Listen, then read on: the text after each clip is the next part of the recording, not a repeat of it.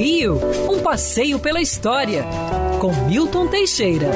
Amigo ouvinte, no dia 22 de agosto de 1976, o presidente Juscelino Kubitschek morre em acidente automobilístico na via Dutra, próximo a, ao Rio de Janeiro e ao município de Bananal, São Paulo, que fica exatamente na divisa.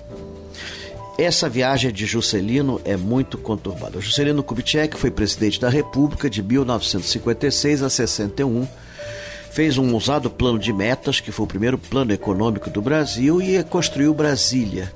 Pretendia voltar em 65, quando então é, foram canceladas as eleições. Formou com Lacerda a Frente Ampla de Combate à Ditadura Militar, mas foi cassado dos seus direitos políticos em 68. Ele ia poder recuperar seus direitos em 10 anos. Juscelino Kubitschek é, estava em São Paulo na ocasião, em agosto de 76, ia voltar de avião para o Rio de Janeiro. Praticamente à última hora resolveu voltar de automóvel.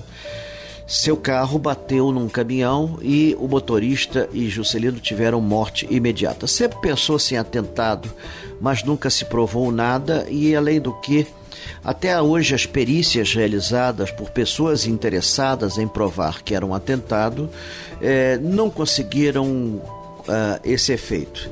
Na verdade, parece que foi uma infeliz tragédia. Juscelino faleceu e seu enterro foi concorridíssimo. 30 mil pessoas compareceram ao enterro em Brasília, onde foi enterrado no Memorial JK, que ainda está lá é, Juscelino Kubitschek marcou uma época como um presidente moderno, presidente bossa nova. Chegou a merecer musiquinha de Juca Chaves, bossa nova, mesmo em ser presidente nessa terra descoberta por Cabral.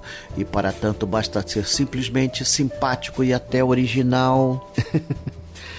Realmente JK marcou uma época, uma época de fastígio, de progresso e ou você o ama ou você o odeia, não há meio termo. JK é uma figura muito importante na nossa história moderna brasileira e que merece também ser conhecida de todos os estudantes.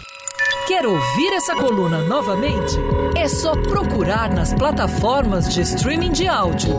Conheça mais dos podcasts da Band News FM Rio.